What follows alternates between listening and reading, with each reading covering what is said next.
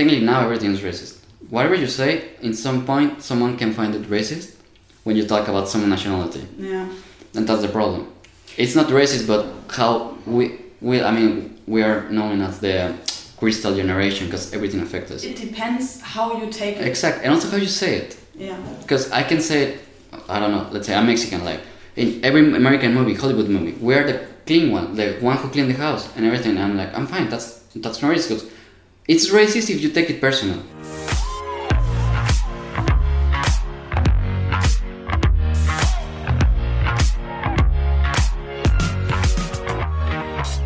Hallo und herzlich willkommen zu einer neuen Folge von Inside.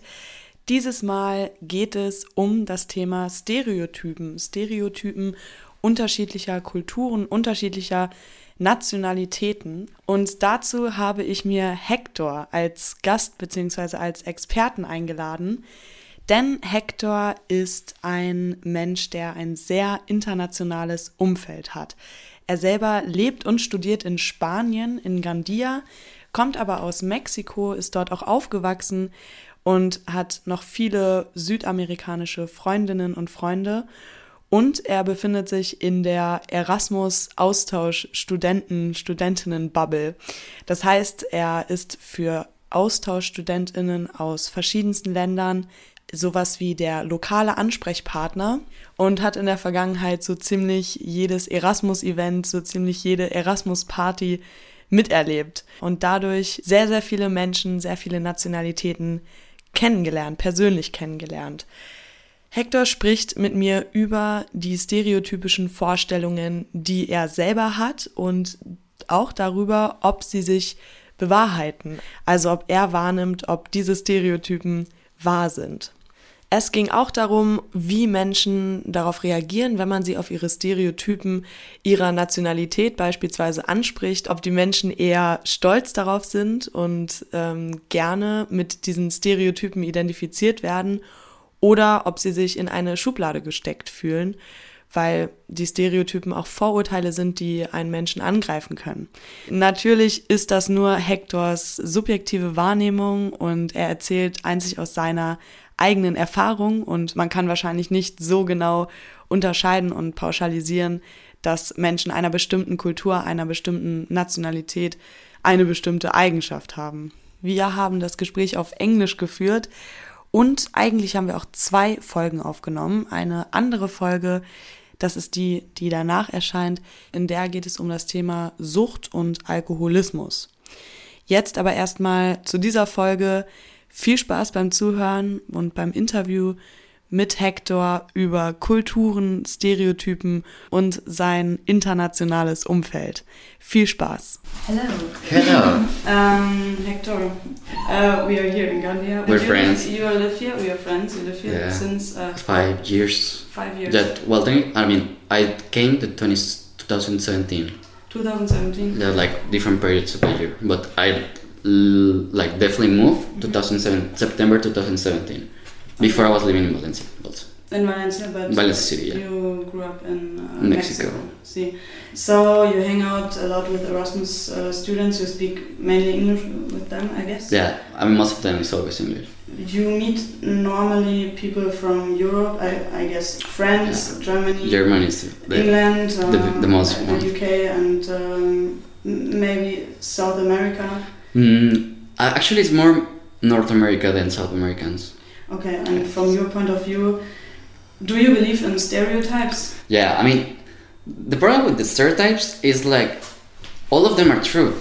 That's why there are stereotypes. Like it is not just something that someone create. So you notice this? Exactly. Okay. But the problem with stereotypes, as I say, is like people take it wrong. hmm The stereotypes are not because of try to offend one.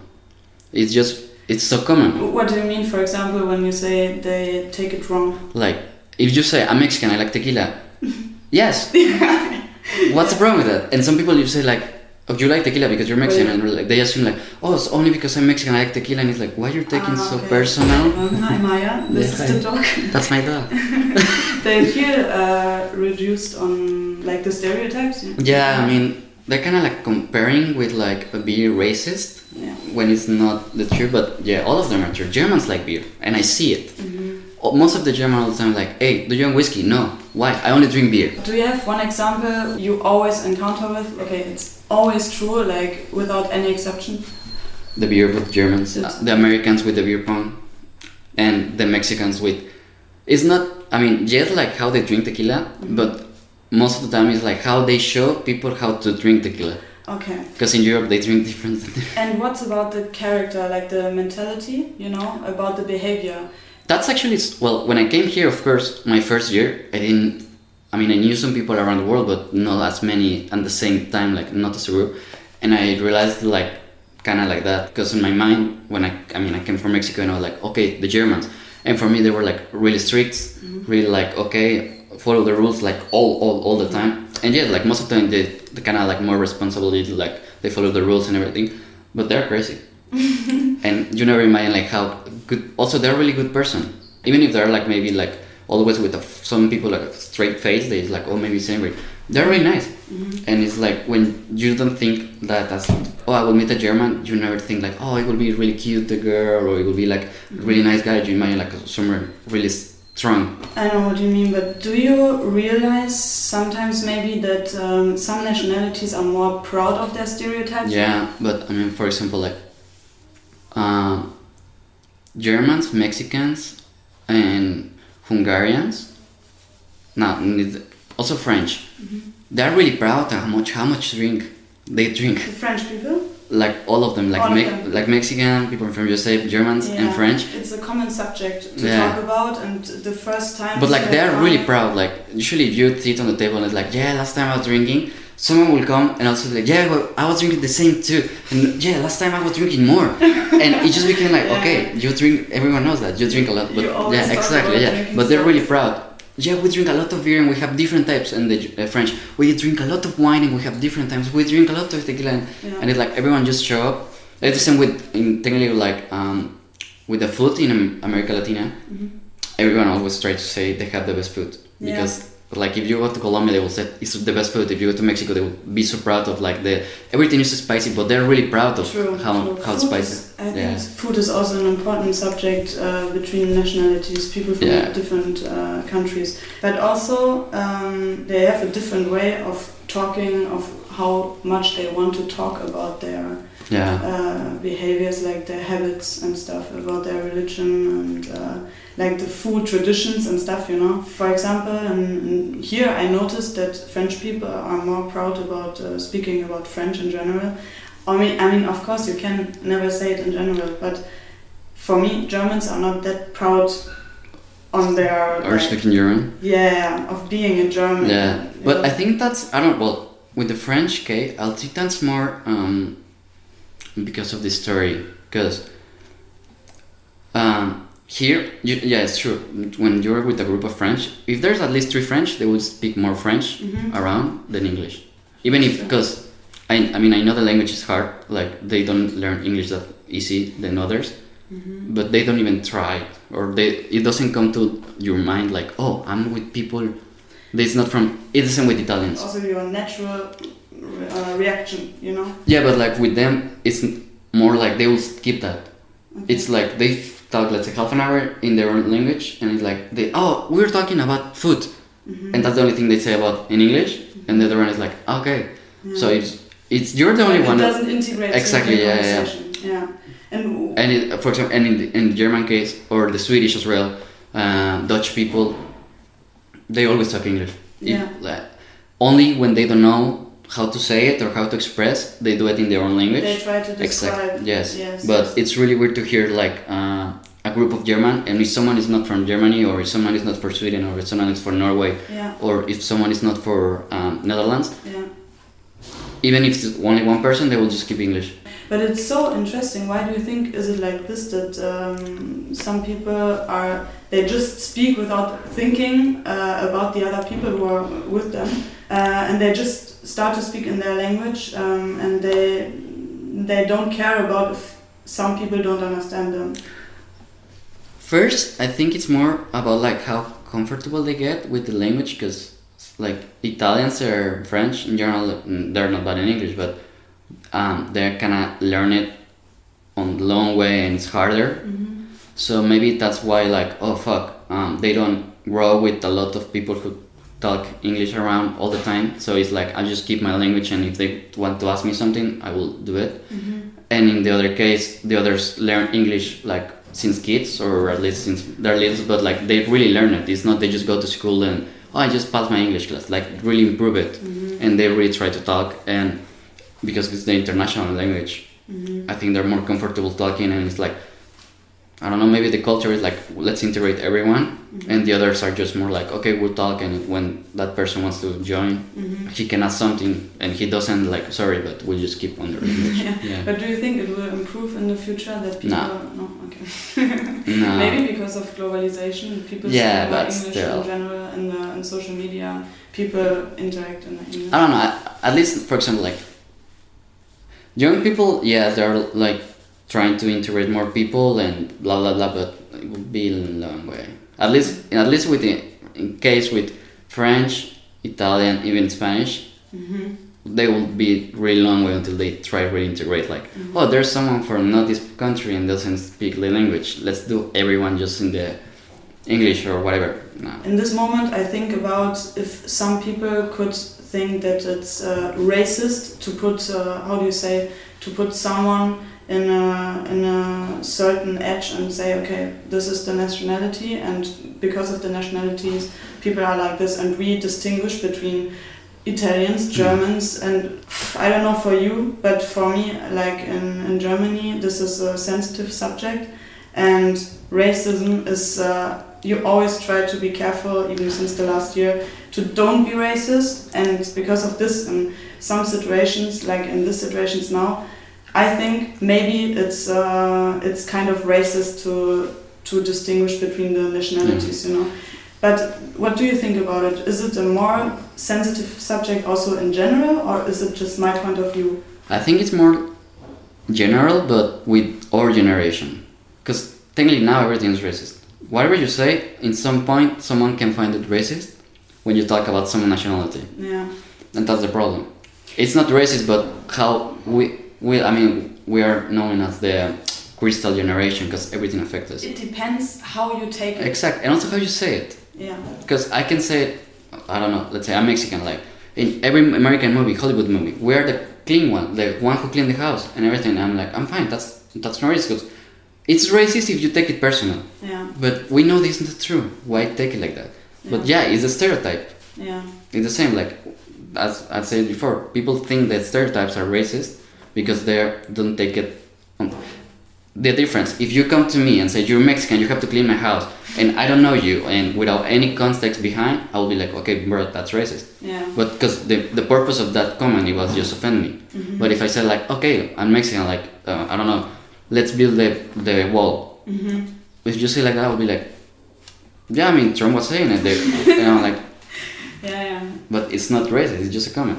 Yeah. It's how you say it and how you take it. Of course. Of course, there's racist comment a lot, Mhm. but Do you play with stereotypes? Do, like, do, yeah, okay, you do. You always say like you're German. You you don't have to be cold, man. yeah, yeah. I mean, but are you careful about it? no. But I think that's me because I really like not offend people, of course. Provocate?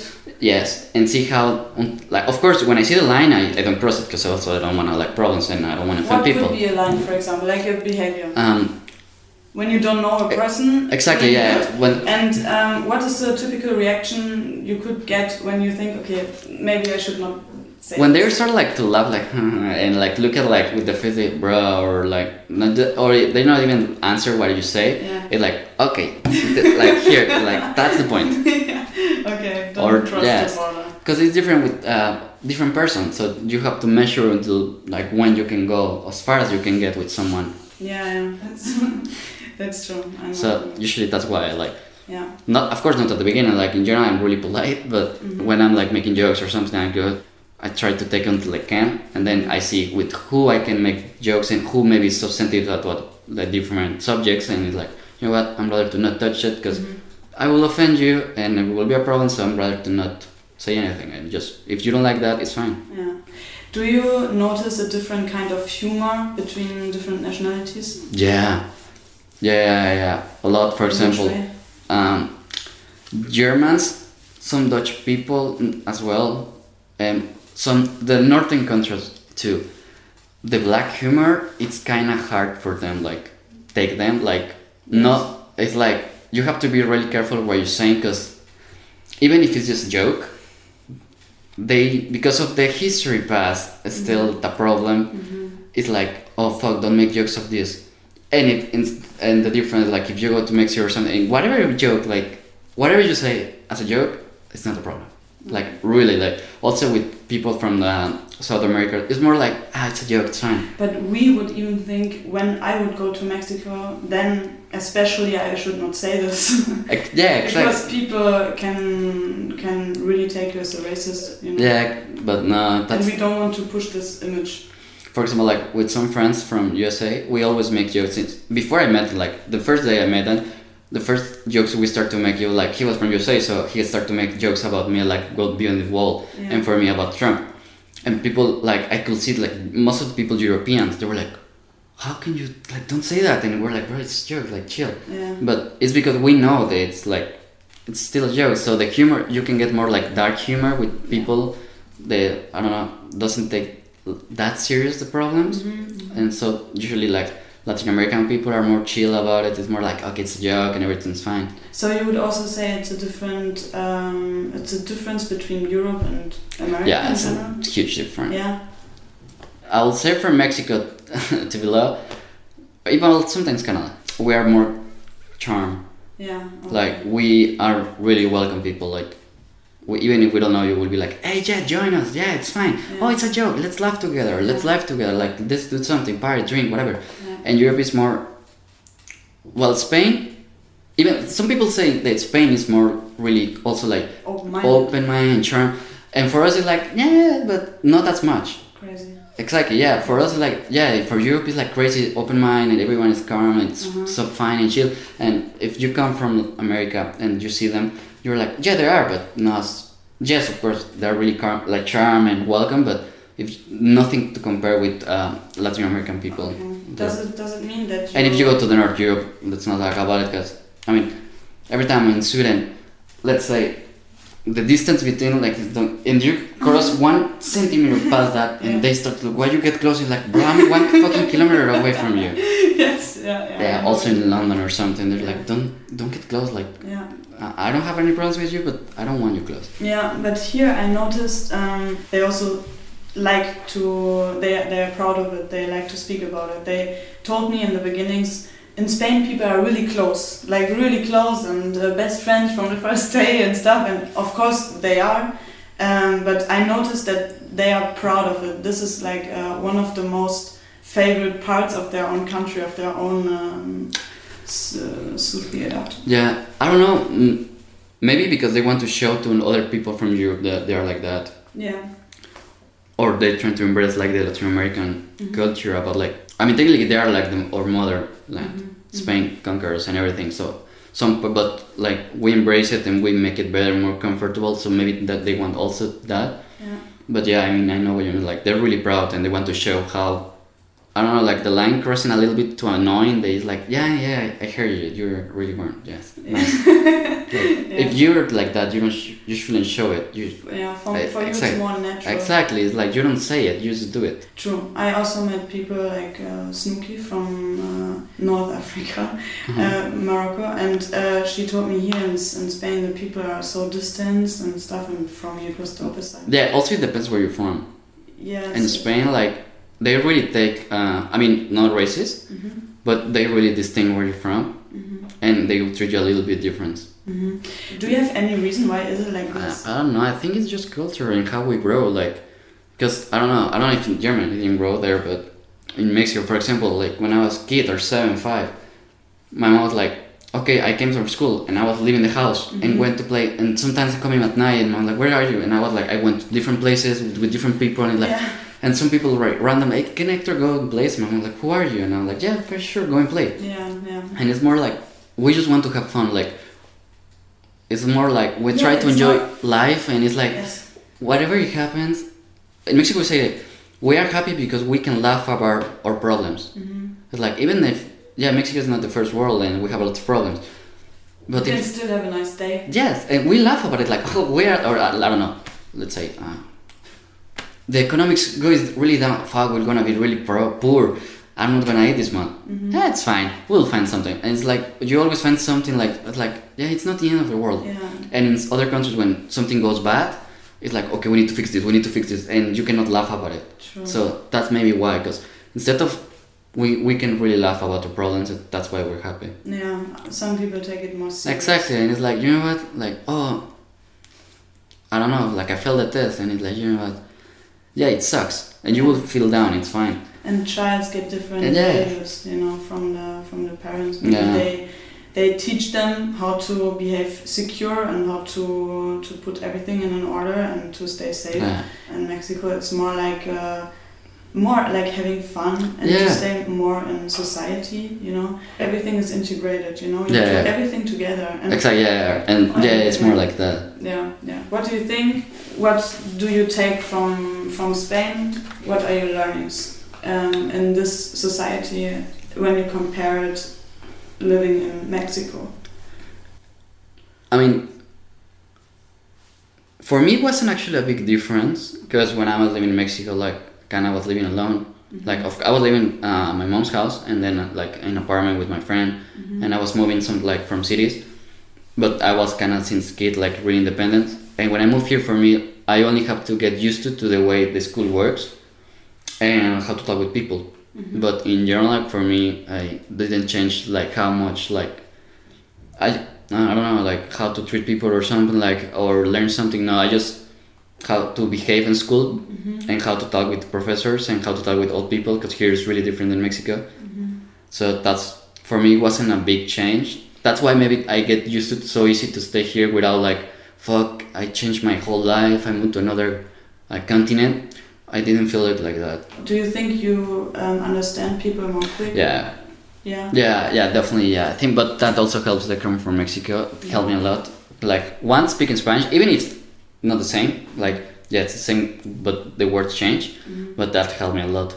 Like understand people. Like oh, they're like that and everything. So that make everything easier. For example, like um, before Berkay, he moved here with a completely different world, and he like was telling me like yeah, I came without knowing the language so good. Like I met people and I was like, okay, I, have to learn this. The police works like this. The supermarket is like that. The schedule like the dinner. And for me, it was like, eh, What was he afraid about? I mean, he didn't know the language. He didn't know how everything works, like how to behave, like like all the different stuff. Yeah, he come from Turkey. Everything's way too different. And for him, he told me like, yeah, it was like a huge step of my life, dropping everything in Turkey, my country life, and move here for a huge different world. Yeah. And I was like, eh, it's just different time schedule for me. Yeah. I didn't feel like that, but of course, my mother language is um, Spanish, Yeah. so everything was easier. Of course, of course. Like it's like knowing Spanish for me will make everything way too easier. So you feel more comfortable to speak in Spanish to new people? Uh, actually, I don't. I prefer to speak English with new people when I know they're not um, from the mother tongue is not Spanish. Mhm. I'd rather to speak English all the time. Of course, with someone in Spain, I would never ask him or her speak English because I know they will suck. Yeah. So I'm very like, well, let's keep it in Spanish. yeah. But if it's not from Spain, I will keep like, if we can talk English. And even I told you, not because maybe they don't know any Spanish. Some people know better Spanish than me, even grammatically, and they know some phrases. I'm like, how? Uh, I don't even know that. Yeah. But it's more like, you know what's more comfortable? I don't know, because I feel weird. You feel like too naked, you know what I mean? Yeah. al- Also, like when because I know Spanish, some people are like, let's start just in Spanish. I'm like, okay, but please correct me, and I hate that. Ah, because I'm like I don't want to correct you. Like yeah, I will do it. It's fine. It's it will improve your Spanish. It will be, but I will help you. But I don't want to just have this conversation and like let's say we're like how was your day? I'm like yeah, and you're trying to explain your problems Mhm. and like you don't say that in that way. Like I'm like I will just be like that's not a personal conversation. I'll just feel like we're like having like a, class. Mm, Yeah, that's not the interaction. If we keep it in English, both of us will suck. So it's very easy. yeah. So that's why maybe I prefer like not talking English because it will be more neutral and more like okay we are having a conversation and I'm not just listening to you for correct you. Okay, okay. That's why maybe. so you automatically switch in the language you think the people feel most comfortable with. Yeah. Um, you go back to Mexico uh, end of January. In two days. In two days. um, Vacation. uh, yes, uh, you stay there for One one, month. month. And about the Mexican vibe, is there something you really miss here and you you're really looking forward to? Kind of the freedom. And I mean, I, I one of the reasons I moved here because again, it's really small. Like, actually, here in Spain, it's really small, hmm and everything is so easy to like access. Like, I'm like, okay, the far distance, how much? One hour. I'm like, so close. But now, since I've been here for a long time without any break, I cannot miss my the big cities. I wanna. How far is it? Like, th- four hours, and it's like in the same city. Okay. You, you mean there's more life? exactly, more traffic life. Yeah. I know that will be sick after one month again Okay. because I hate noise. Okay. But I think sometimes you need it, and also I need a break. So yeah. I will see my different friends, different aspects, yeah. and not just gonna be in Valencia. It's so nice. Yeah. Maybe we can talk after when you Yeah. come back again. Okay. Yeah, maybe you're here. Who knows? Yeah, maybe. Thank you, Hector. You're welcome.